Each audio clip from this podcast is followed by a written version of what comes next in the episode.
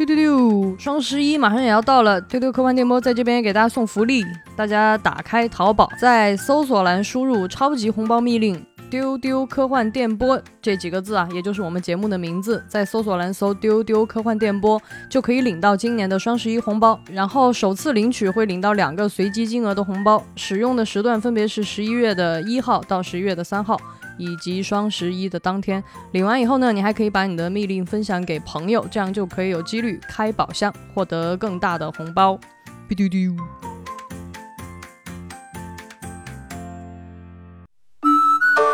Hello，大家好，这里是由未来事务管理局和喜马拉雅联合打造的丢丢科幻电波。今天的内容仍然是热爱能量站。今天的话题会延续上一次的这个大魔王的话题。上次有给大家讲到，我们会聊四个我们最爱的大魔王：凯特·布兰切特、蒂尔达·斯温顿、海伦娜·伯汉卡特和查理兹·塞隆。那上次完成了对前面两位的探讨，今天会跟大家来聊的就是。另外两位大魔王了。那么我是今天的主持人，未来事务管理局局长金少廷，和我一起来继续探讨这个话题的仍然是特工邓韵。Hello，大家好。还有我们的特工千一鹤。大家好，我是千一鹤。跟上一期两位大魔王不太一样，会侧重在王这个点上的话呢，在大魔王的魔这个点上有更多侧重点的一个人的话，我就会觉得他是海伦娜，因为海伦娜真的是在心目当中是一个非常可爱的大魔王。他也是那种，就是不管他演了个啥，是个配角，出场只有两分钟，我想到的永远是他。他就是我们的红心皇后，他演过很多很神奇的角色哈，就是他还演那个，就是《哈利波特》里面那个小天狼星的邪恶姐姐，叫贝拉。对，马尔福的小姨。嗯，对对对，哇，他真的是 这个角色，其实真的很讨人恨的。对，但是但是你在电影里看到他的时候，你被他的魅力震他是真真的是有魅力的，你真的会有点喜欢他的。对对对吧？看书的时候我特别恨这个人，你太恨他了，他竟然杀了杀了小天狼星布莱克，气死了，真的气死了。但是你怎么竟然可以看到电影的时候，你就有一种，嗯，怎么怎么回事？哎，我我好像有点摇摆。对，就哦，好帅啊。对啊，而且红心皇后以前也是一个就是绝对的负面角色，嗯嗯，但是她演完这个角色之后，就是红心皇后这款玩具卖的非常好，而且在潮玩界很多人去抄这个形象。我觉得这里还有一个更扯的事儿，就是他不是因为自己，比如说因为太美貌了，然后把这个红心皇后诠释的太美。刚刚咱们说布兰切德全是后妈，你会觉得她她 太美了。那红皇后什么鬼？那脑袋那么大，对啊，对吧？她是一个很奇怪的角色。我在看爱丽丝的时候，我更喜欢红皇后。嗯，我觉得白皇后很恐怖。你们想象 一下，安妮海瑟薇在里面，她给爱丽丝调那个药水，吐了一口口水。然后用了一个死人的手指，就不知道什么乱七八糟就在里边咕噜咕噜调。他的口红是那种黑色系，他走路的时候手就永远那么勤着。对对对，那样的，我觉得特别恐怖这个角色。但是但是故意塑造成这样。对，但是红皇后其实就是。我觉得还挺耿直的，而且是吗？对 对，就是铁憨憨，就他很简单，就是小的时候受到了伤害，然后因为自己跟别人不一样，所以就收集所有的那些很怪异的，在自己的城堡里面，就一不高兴就 over somebody's head。对，对，我觉得其实这个也跟就是这个片子是定·波顿导演有关系。哇，来了，必须要阐述一下他们两个人的关系。对，定·波顿他拍的电影当中，他往往是对这种小怪物、小魔怪是有深切的同情跟理解的。是的，是的。他往往一定会去把这个大家通常意义上所贬低、憎恨、做的非常负面的这样的角色拿出来给到你，让你去爱上他。嗯，他一定会给你看到他温暖的一面，或者铁憨憨的一面吧。对，就就他们两个人真的很神秘。就是海伦娜，她年轻的时候是一个非常非常美貌的女性，然后演了很多很多很美貌的角色，被称为英伦玫瑰。然后她自从认识定波顿，两个人在一起之后，就演了很多黑化形象、疯癫形象、超疯癫的、放飞自我、找到自我、奇怪的形象，对，找到自己了，找到自己。对他俩认识的那个契机。就挺神奇的。我其实之前看了很多他们合作的电影，后来发现他们俩在一起的契机 竟然是《决战星球》。大家看到那个《星球崛起》那个电影哈，当年拍过很多个版本。所以有一个就是当年的一个大制作叫做《决战星球》，是蒂姆·波顿导演的那个电影，真的非常有蒂姆·波顿的风格，就票房很好，但口碑其实一般。嗯，海伦娜在里面演一个特别美貌的猩猩。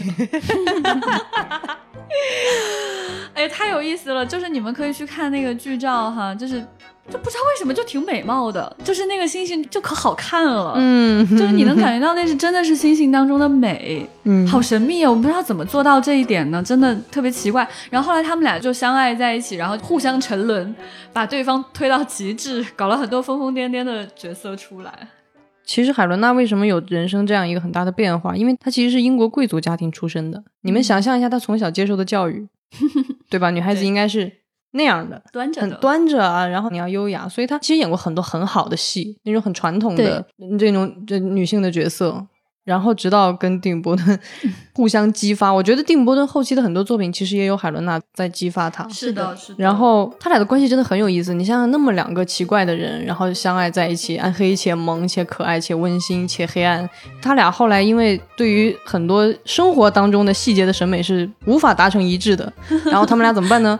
他们俩就各自住在一栋房子里，隔了一条街。哇，我觉得这两个人太妙了。你就觉得他们真的是很深爱彼此，并且在艺术创作上给了对方巨大的帮助的这样的情况。对，就是大家说海伦娜年轻时候的美哈，其实刚才我们也聊布兰切特的美，就是海伦娜的年轻时候的美是哪种美呢？我可以给大家举个例子。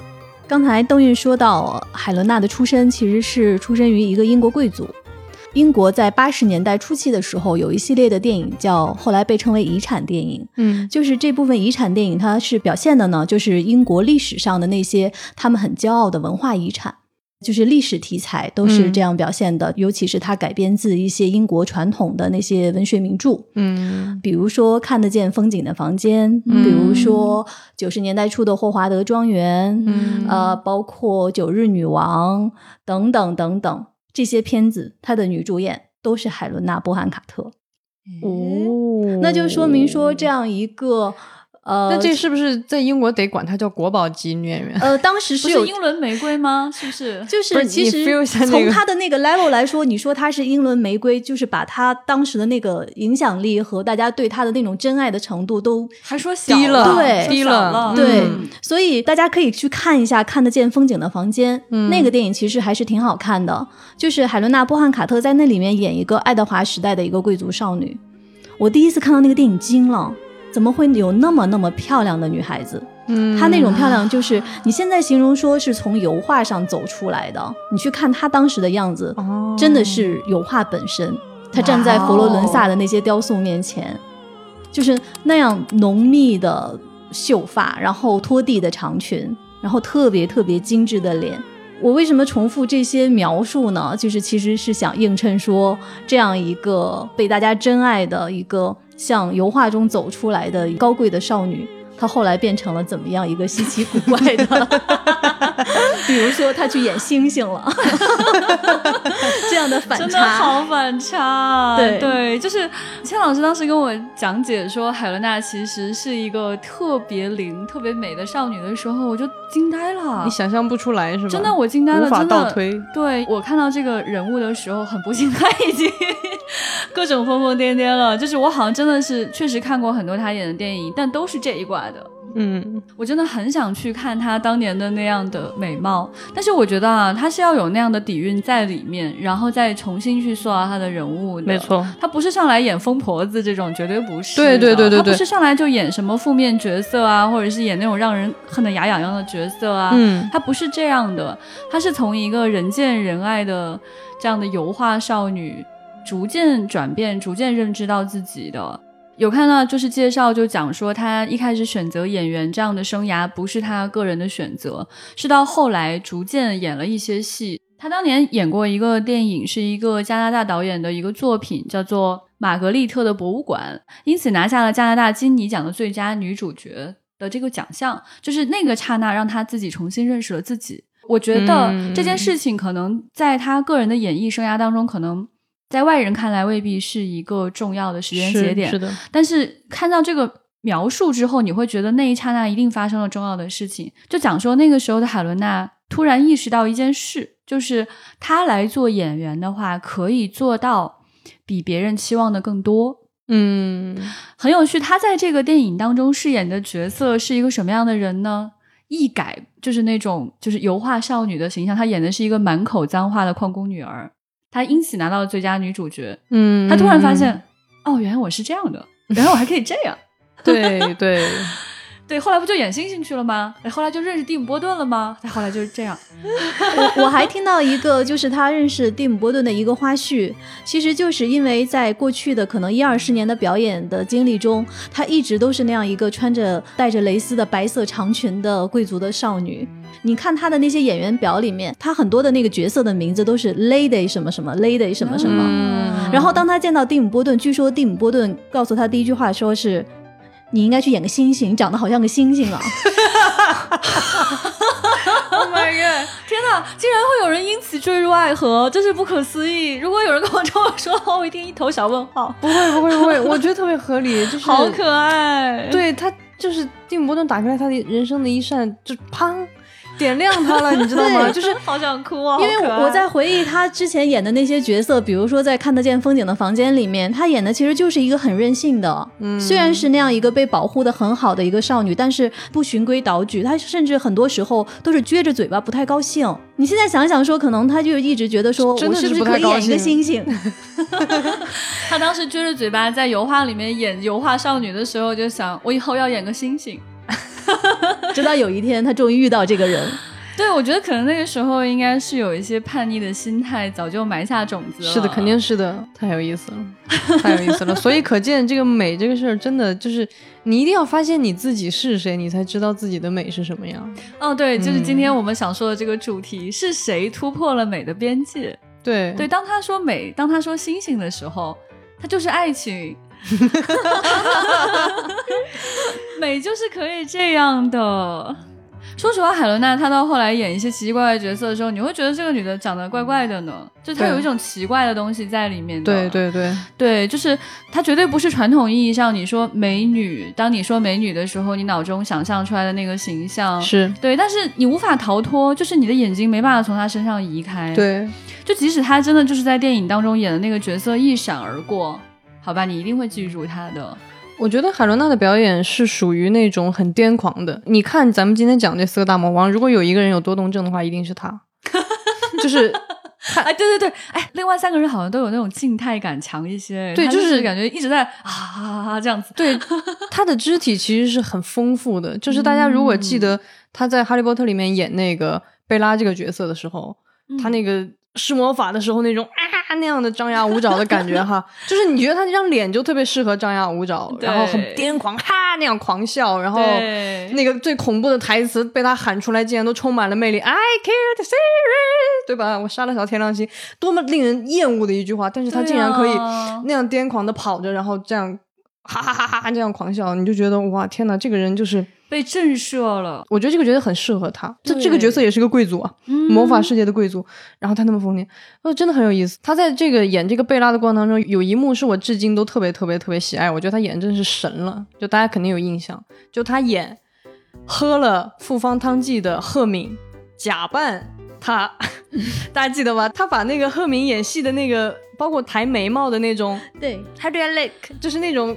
感觉 哇也好笑，那个地方。对对，他说起来应该是那个时候的赫敏的阿姨了吧，对吧？然后他在戏里面其实也是演他们长一辈的角色，一个阿姨要去演一个学霸小姑娘，变成他以后变成他自己，那得多少层啊？对对对，那个印象特别深刻，就感觉分了好多层。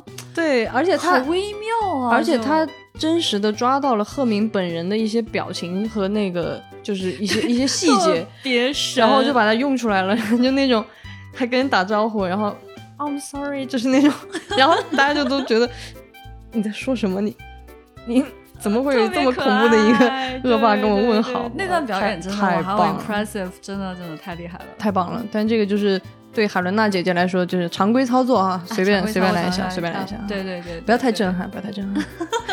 其实我想说的是，他遇到蒂姆·波顿之后，可能演的角色跟过去不一样了。但是我觉得更大的一个对他的一个开拓，就是他的戏路其实更宽了。是的，是的。他可能之前一直都是那种庄园里面的油画少女的感觉，但是其实你看他遇到蒂姆·波顿之后，除了就是刚才我们说到的那些很疯癫的角色，但是他其实还是又演回了很多历史剧。哎，有的，有的。比如说在国王的演讲，呃，国王的演讲里面，他演王后。对，但是那种状态和他可能之前的演的那种传统意义上的那种贵族的状态就不一样了，就更丰富了。然后在最近的 Netflix 的非常著名的剧集叫《王冠》，她在第三季里面演中年的玛格丽特公主。其实大家如果知道这段历史的话，其实伊丽莎白二世的妹妹玛格丽特公主在历史上其实是一个非常叛逆的一个人。她现在又回去演这样传统的角色，但是她更能诠释出这个角色她更对更复杂。她有一个特别有意思，我看她一个采访，因为在《王冠》的前两季里面，就是曾经的那个演员，就是大家知道是演在谍。中谍里面演白寡妇的那个演员就是太美了，嗯，因为历史上的玛格丽特公主也是特别美的。然后他就说啊，她演的太好了，我来演的话，我能有什么区别呢？可能我就比人家矮一点吧。好可爱。对，因为刚才说到那几个大魔王都是个子很高的嘛，但是他身高就身高不到一米六。嗯，对对对。但是你看到他的那种谦虚里面，还是带着他自有的那种古怪。我觉得这点就特别可爱。另外呢，我想说他遇到蒂。波顿之后，其实还是给他安排了一些相对来说也是传统一些的角色，比如说在《僵尸新娘》里面。嗯哎呀，我就想说这个，我就想说这个，《僵尸新娘》的配音是他，对，就是那个声音和口音实在是太好听了。喜欢死了，对，但是这个的话，可能就是它本身它既有的那些特质，但是又被一些新的一些手法给诠释出来。嗯，我后来又看了好几遍，就当年第一次看就被震撼了。我从小就很喜欢看定格动画，然后蒂姆·波顿定格动画太有魅力了，他塑造了一个格外有魅力的角色。大家可以想想看，一个追求纯爱的。小姑娘的那种感觉的一个角色，但是她偏偏已经去世了。她身上的衣服，她穿的那个新娘的衣服破破烂烂的，然后他身上都白骨森森的。然后他说话的时候还会有一个毛毛虫，他的朋友就把他眼球噗顶出来，然后他就很从容再放回去。对，就是。他身上有很多的优雅，很多追求纯爱、追求真正的爱情的那种很可爱的天真的感觉。与此同时，他的角色又有恐怖森森的那样的状态在。我觉得可能大家时间长了会有点误会，说，诶，包括大家能买到玩具都是那个男生在弹钢琴，然后他在旁边的那样的一个固定的形象。其实大家不要忘了，在最后他们并没有在一起。这个角色是做出了巨大的牺牲的，嗯，就是僵尸新娘艾米莉啊，最后选择的是成全这一对人类，然后她选择了离开。她认为说她去寻找爱情，但她有看到别人的爱情，她希望别人可以在一起，所以她选择走掉了。说白了，这个故事其实是非常像小美人鱼的故事的。她发现自己跟别人是不一样的，她发现这个爱情不是她自己的，她就走了。然后真的。再看就是哭得泪流满面的，哎呀，好可爱啊！你觉得他？对我其实前段时间也重新看了一遍《僵尸新娘》，我尤其没有办法看最后那一个镜头。其实他之前有很多执念，他其实一定要让别人的新郎跟他一起去另外一个世界结婚，这样他就能得到解脱。嗯，但是他最后他会发现说，真爱到底是什么？其实可能是放下自己的执念，成全别人的爱。然后他自己就走到那个月光下，我记得特别清楚，就是海伦娜的声音，他对着月光抬起头，他叹了一口气，就是那种巨大的那种解脱，是。然后他化成了蝴蝶，哎太美了。什么样的演员可以把叹气都叹的那么有表现力、丰富？对对，哎，这个里面有个特别打动人的细节。特别想强调一下，就是当他把这个男孩带到了地下，就带到那个阴间世界之后，哈，就死后的世界之后，他为了让这个男孩开心，就这个僵尸新娘艾米丽，她做了一件事情，就是她帮这个男孩找到了他去世的狗的残骸，就是一个骷髅小狗狗突然跳出来了，哇！就是一个背景信息是，就是蒂姆·波顿本人其实是非常非常爱他的狗的。嗯，他自己最喜欢的电影是《科学怪狗》，就是他自己那个作品，就是一个小男孩把自己死去的狗缝起来通电，想让它活过来的故事。蒂姆·波顿一再在各种场合讲，这是他最爱的电影，也是我最喜欢的蒂姆·波顿的电影。那就意味着当时那个人物是很有代入感的，嗯，就是丁伯·顿想要说怎么去塑造一个女孩是特别可爱的呢？是他知道你最爱的到底是什么，他帮助你获得重新再次见到那个爱。你那个时候一刹那有点心动，你觉得他们俩会不会在一起呢？这个男孩会不会因为他这个举动两个人在一起了？这中间一定是有很多的波折，直到他最后做出选择，说我要去成全别人。对，就是他们俩在一起啊，真的塑造了很多非常成功的怪物。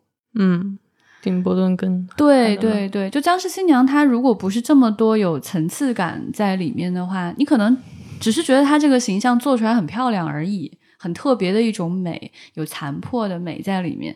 但是如果不是海伦娜这种亲情演绎这种声音的话，我相信她一定会丧失很多魅力在里面。嗯，哎，太厉害了。对，所以刚才说到灰姑娘，你们还记得吗？灰姑娘里面那个笨笨的仙女其实是她演的。就是开场的时候，他对灰姑娘说：“你一定要到那个午夜时候回来呀！”什么我变错了，就那个就是他。你你现在想想，我突然想到那个角色其实是他演的，好 Q 啊！对，就是最美后妈的那一版里面。啊，哎，他们俩同框的机会好像还挺多的。对，其实，在《瞒天过海》叫《Ocean Eight》，哎呀，那个片子里面其实也有他们俩。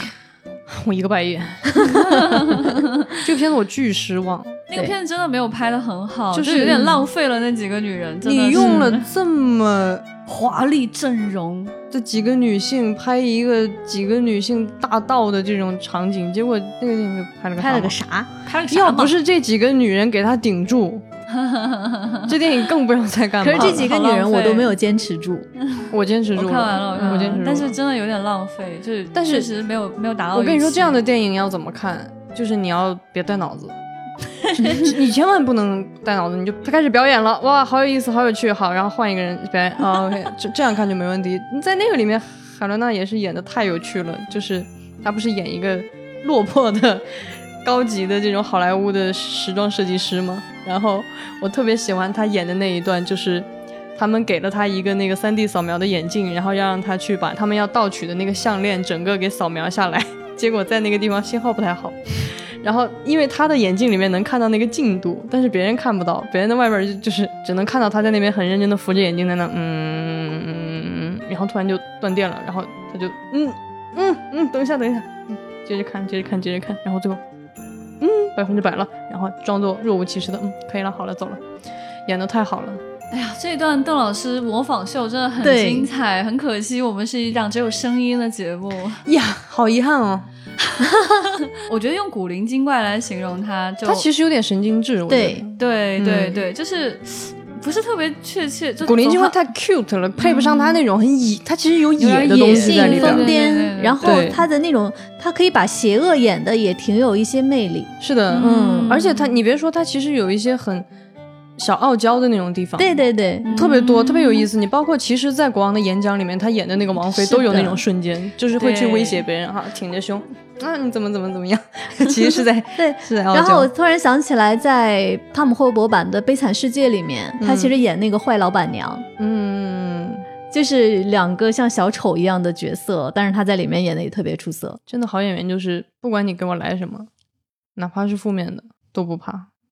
因为海伦娜，其实我印象里除了蒂姆·波顿的那些，我觉得我特别早对他有那种记忆的点，其实是《搏击俱乐部》。嗯嗯嗯嗯，就是我印象最深的就是他出场的时候戴个黑帽子，戴着那个大眼镜，然后啪往那一坐，然后开始抽烟，就是那种节奏，就是我说不上来，就是当时我我没有办法总结，就是他那种精准的那种节奏，那种控制往那一坐，那个气场，你就觉得。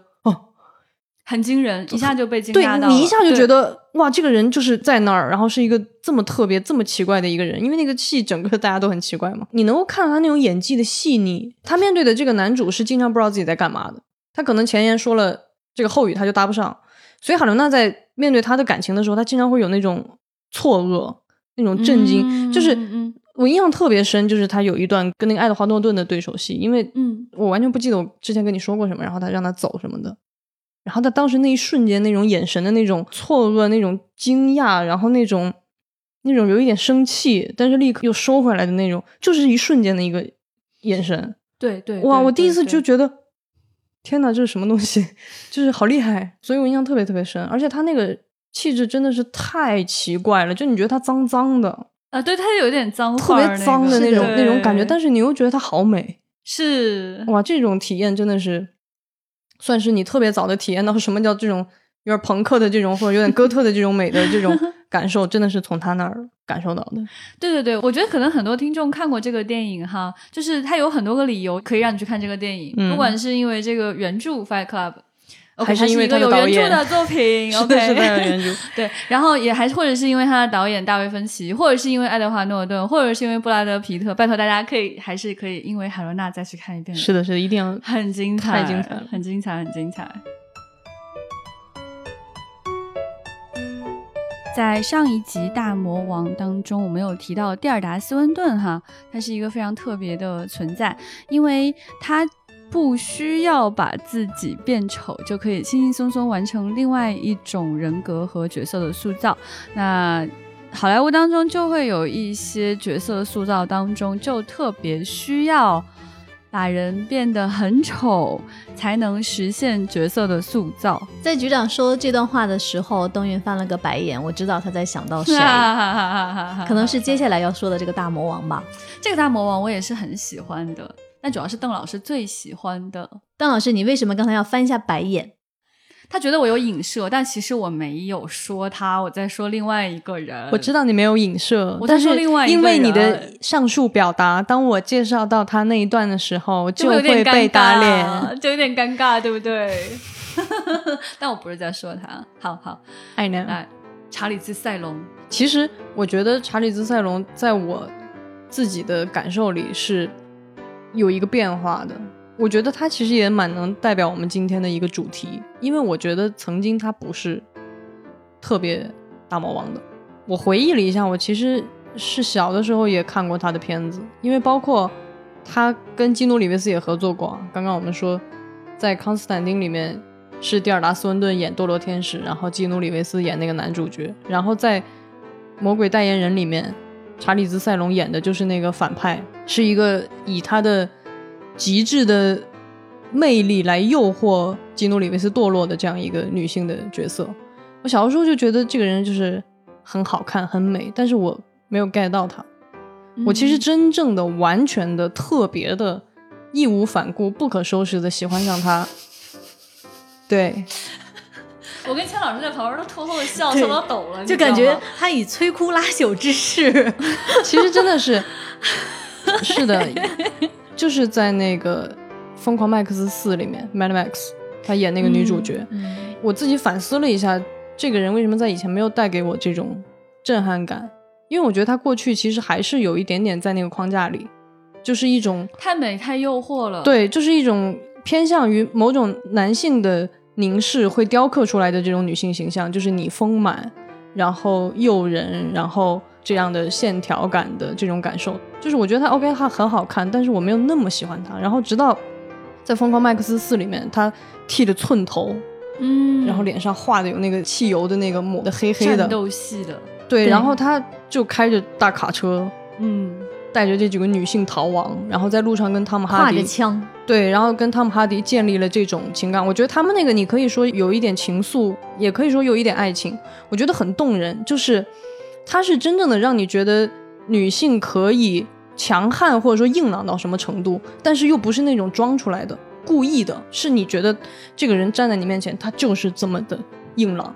我觉得他后面的那种美变得越来越直给了，我就变得越来越喜欢他了。他其实演技非常好，就是刚刚咱们局长吐槽说啊，有的演员这个要把自己从极美变极丑啊，但是赛龙也这么做了。我再强调一下，我真的不是在说他，我知道我知道你不闪现的一定是别人。嗯其实有很多这样，这个是好莱坞确实是一个惯例，就是有很多明星就是一旦开始自残，一旦开始演丑，哎然后哎他就很容易得奖。奖了，哎，对，查理斯·赛隆确实也是没有逃出这个窠臼啊，但是他那个电影确实很好，嗯就是他的代表作叫《女魔头》，是这是一个真人真事改编的电影。就是美国当时就是有一个连环杀人犯，一个很恐怖的，大家都觉得是一个恐怖的女性，她怎么可以杀那么多的人，而且杀的很多是男性的。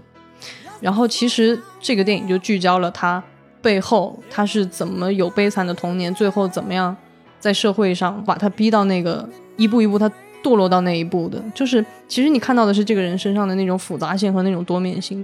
我记得我是很后来才建立这个联系的。就是小时候你不知道那个人是查理兹塞隆，就是你就觉得那是一个很丑的女的演了这样一个电影。后来那啊，我什么这查理兹塞隆，你才觉得说哦哦，OK 好的，他做了蛮多的牺牲，就变得很丑，但他确实演的非常的好。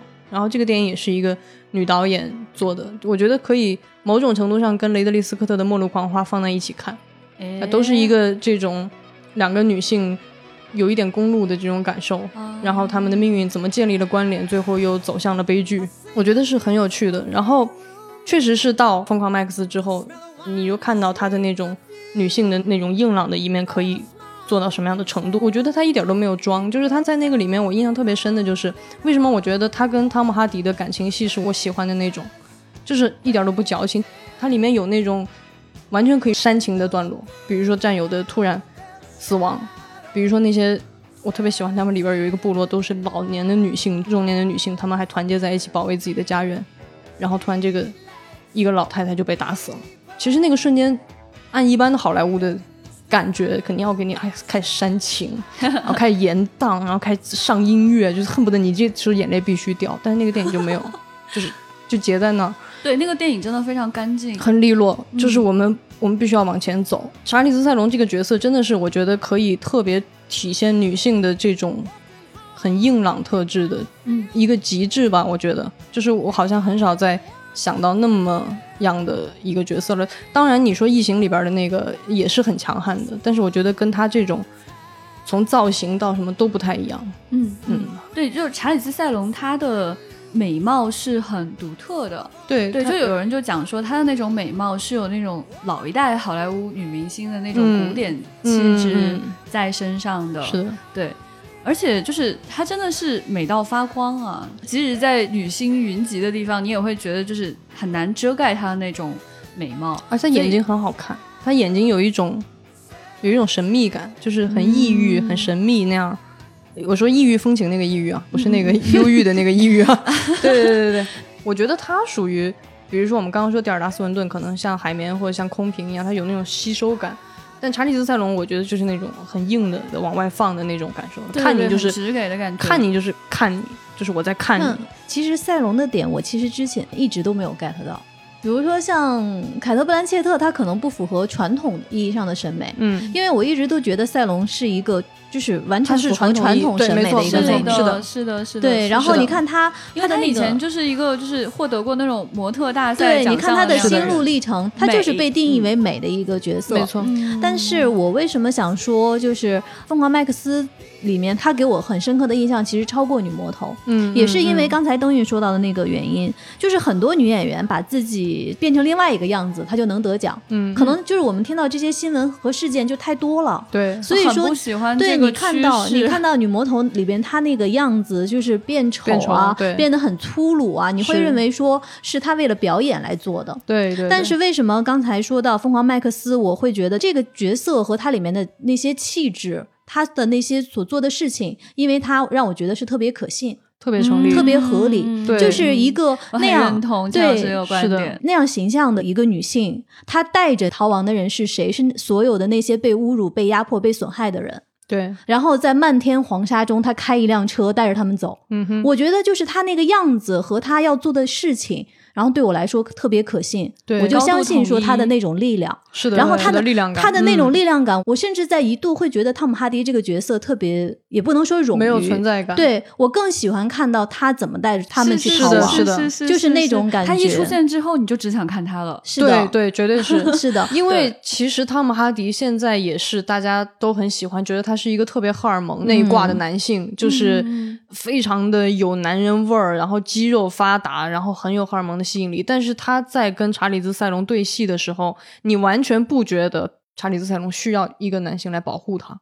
他们两个是，他们两个是完全完全的对等，甚至是有那种独立感的，所以我为什么反而会被这种感情打动？我不喜欢那种说你已经在那儿就是要等我救你，然后我就来救你了，然后我们就自然而然的相爱了。我觉得啊，现在这个时代已经没有这种被拯救的公主这样，就是很很没意思。但是其实有的你故意去凹那种女性什么独立啊，那种故意啊，你不要来救我，就是也没有说服力。对对，那个也没有说服力。就是说回来，那她这个角色和她之前演女魔头的那个形象比起来，再对比她被。传统审美认可的那个形象比起来，我就更认为说他演就是疯狂麦克斯是更突破他个人的一个角色。嗯，其实是我觉得是更多是说的很好，是性格上的，包括精神上的和整个的一个对待世界的一个态度上的。嗯嗯，我也比较喜欢这一种哈。我觉得其实让一个演员突破自己，不是让他走到另外一个极端，没错，而是说。她美就是美，你为什么不能认可她美呢？对，她美有什么错吗？她就是长得美啊，那又怎么样呢？她是出生在南非，然后是一个就是德法混血，对，所以她就天生丽质啊。然后为什么我们要去忽略这一点，一定要让她自残形象才是对的呢？不是这样的，就是。我觉得荧幕就是镜头，就是一定要去看到美的，就是来捕捉美的，就可能不同的美，但是它长得好看就要利用这一点啊，没错，就要用得上这一点。我特别同意这一点，因为其实让好看的演员变难看来证明自己，其实也是。基于是的，这是基于过去的那一套，就是仍然是那套，还是一个传统很评价体系。凭什么人家不能美美的就得奖呢？没错，所以我觉得赛龙其实他自己也寻找自己很长一段时间的，对吧？然后他一开始以为说我必须去把美的这件事情丢掉，我才能够证明自己。后来他就可以开始。只给了，就是随便，我就是这样，我就是这么美，美超美超对吧？而且你想想他，他那个角色竟然是他的手是断掉的嘛，左边的胳膊，嗯，然后带了一个假肢，然后当他那个假肢脱落的时候，你还是觉得他好美哦。是的，是的，我觉得这就是很了不起的，因为他身上那种自信，可以让你既正视他的容貌的美，也可以接纳他身上一切的。在传统的观念里，你觉得是残缺的、是丑的等东西，你都会觉得 OK，它很美，统一在身上。它统一在身上，而且它很自信，我觉得这是特别了不起的。所以这就是为什么美能打动人，要统一，要自信。嗯嗯，就最近一次科幻迷可能对他比较有印象的一个角色哈，应该是就是在《普罗米修斯》里边的那个角色。他在《普罗米修斯》里面去。扮演的是一个非常帅气的一个女性形象，然后她也是在这里面去推动寻找人类起源的这样的一个角色。嗯，对，她身上确实是带着那种不可方物的那种美感，但同时有一些就是背景非常神秘的这样的感受在里面。我记得她那个角色出场的时候，其实有一种高傲，你能从她这个角色身上看到一种欲望的，但是她好像是。用高傲把它隐藏起来，但你能你能感觉得到这个人是有欲望，他会做很多事情的。我觉得他身上真的是有这种气质。我觉得最后再说一个赛隆的电影吧，这个电影是去年的电影，一九年，但是十二月的一个电影。这个也是一个真人真事儿，就是当时福克斯新闻的创始人之一，然后罗杰埃尔斯有那个就是一些性侵的丑闻。然后是根据这个改编的，这个阵容也是相当厉害，就是查理兹·塞隆、尼克·基德曼、马戈特·罗比，然后他们三个人分别饰演的都是真实人物，都是当时福克斯的主持人。那他们其实就是演了在这个性侵案被报道公众之前，然后这三个女性跟这个人多少都有一些接触，然后他们三个面对其中一个人的指控的时候，他们。做的这样一些的反应，这个电影也是很好看。然后这个查理兹塞隆在里面饰演的就是福克斯以前的新闻主持人梅根凯利。就如果大家去搜梅根凯利的真实照片，然后再看看查理兹塞隆在里边的那个妆，就真的挺像的。对，然后这个片子也是很有意思的，可以推荐大家去看一看。对，就说它到底是哪一种美呢？我觉得可能说不定啊，说不定大家印象很深刻的那个点跟我一样，我其实对他的。非电影的一个荧幕形象特别印象深刻，简直是挥之不去的形象，就是他给迪奥的香水拍的广告。哇哦，就是他从水里面金色的走出来，然后那个背影、那个身形、那个回眸，我的天啊！就是全方位，她就是个女神，就 Goddess，她就是女神，她就是这个样子，她就是金色的。她这个人，她站在那儿，她马上就可以变成雕塑。是是是，但是这个广告可能因为赛龙诠释的效果太好了，它嗯其实出了好几个后续的版本。其实有一个比较新的版本，这个我特别特别喜欢，就是还是赛龙穿的那个金色的礼服裙在往前走，在走的过程中，他去掉了身上一切的修饰，嗯，他把他的耳环、把项链儿、把所有的都摘掉了，然后最后就是他轻轻的说了一句然后其实这个香水的名字叫真我。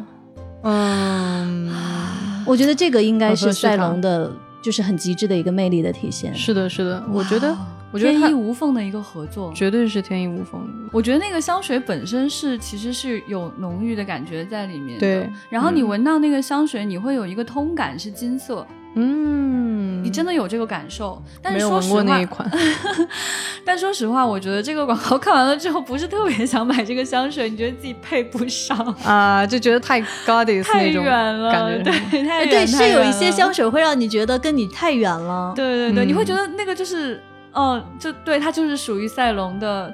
我们这种普通凡人就别用了吧，真的配不上。啊，说到这儿，好想吐槽凯特·布兰切特代言的香水。哦，那个太想吐槽了，好吗？真的，请咱们把它吐吐了吧。来吧，请请两位请。就是根据我们对凯特·布兰切特的描述，以及大家对凯特·布兰切特的理解，就她代言的一款香水，包括它的广告、它的海报和整个这个香水瓶身的设计，你会觉得是怎样一个符合她气质的？对，然后呢？高贵神秘，然后有点中性，对。好像有点檀木香，对，然后是木香调的，对。非常大气，一点都不俗气，没有任何的脂粉气。没错，没错，没错，嗯。但其实这个香水是粉粉的，是的，它是甜甜的香调，甜调的，甜的像一个夏天的那就是熟透的水果的甜。嗯，我一度会认为说我是闻错了吧？这怎么可能是凯特·布兰切特？而且这个香水的名字叫 C S I，它就是意大利语，对，它是 yes 的意思，它就是鼓励你对很多东西 say yes。你觉得我们女王说对任何事 say yes 吗 No，是我们对她说 say say say say say。我可能他就是这个感觉，可能他其实反过来这个意思。就是不管它是什么味道，你闻了都说 C C C C C。C。您说的都对，对，你看，这就是品牌跟这个好脱节啊！对，合作要一定要做好啊！就是听电波的，如果有一些广告客户，其实也可以找我们，我们可以做清楚科幻这件事情跟品牌的所有结合，是没错没错，一个广告。对，我们从故事到视觉到嗅觉都能完整传达你品牌的气质。是这样的。嗯，这次呢，我们为大家寻找到了四位大魔王，对，来分享我们所认为的他们那种美给我们的震撼。对我觉得美真的是有完全不一样的含义在里面的。嗯像查理兹塞隆这种，可能大家会觉得说，它不就是普通的性感跟美貌吗？那有什么错吗？它就是为么美啊？那人家就是美啊，就是这种美，它完全在查理兹塞隆身上就是正确的，就是正义的。嗯，对我们还有蒂尔达这种已经不需要任何的东西来定义它的这样的一种存在。没错，哇，还有就是海伦娜，海伦娜 真的提起来就想笑是吗？对对对，就可爱啊，就亲切啊，疯癫啊，对就非常的有趣。然后呢，我们还有就是我们的真正的，通常情况下都会被大家称作大魔王的这一位凯特·布兰切特。带着一种你随时想要跪下的这样的 女王，你说的对，女王你说什么都对，精灵女王那种不可覆盖的光芒，对，所以其实我很感谢能够在观影经验当中遇到他们四位，嗯，拓宽了我对美的认知，所以才想把他们安利给大家。就是大家可以再去重温这些电影，或者没有看过的电影，打开新世界大门的时候，就会发现说，哦，原来美可以这样，原来美可以那样。对，这不就是他们存在的意义，能够带给我们的感受吗？嗯，你觉得他们四位能量太大了，对，仿佛各占一极。对，没错就是没错真的是每个人都站在不同的极端里面，嗯但有的时候他们还在同框演同一个电影，彼此成为彼此的配角，是的，但是都很难掩盖他们演技所带来的那种魅力所在。对没，错，你说一个演员，他就是通过他的外貌、他的演技、他的一切，他的过去的经验、他的学习，所有的一切来向你展现和塑造一个人物、一个角色的。就是我们不能忽视他们美貌本身，不能去忽视他的脸、他的身体，我们不能去忽视他的人生经历带给他的东西，没错，也不能忽视他为这个角色所付出的一切，这才是完整的。没错，对，嗯。如果你也喜欢四位大魔王呢，可以给我们留言。你喜欢哪一位呢？喜欢他们塑造哪一个角色呢？对，欢迎大家来给我们留言哈，就欢迎大家在群里给我们留言。然后大家也可以关注我们的微博、微信，我们的微信是不存在。对，然后我们的微博大家可以关注未来事务管理局或者是未来局科幻办。也欢迎大家在喜马拉雅等等平台上，就大家收听到的平台上来给我们留言，我们都会收集大家的留言，然后会在下一次的节目当中跟大家 Q 到。对，很开心能够跟大家分享这些安利，这些也很开心能够跟邓老师和千老师聊一聊这四位女性。所以今天节目就是这样，谢谢大家，欢迎大家跟我们留言互动。这里是丢丢科幻电波。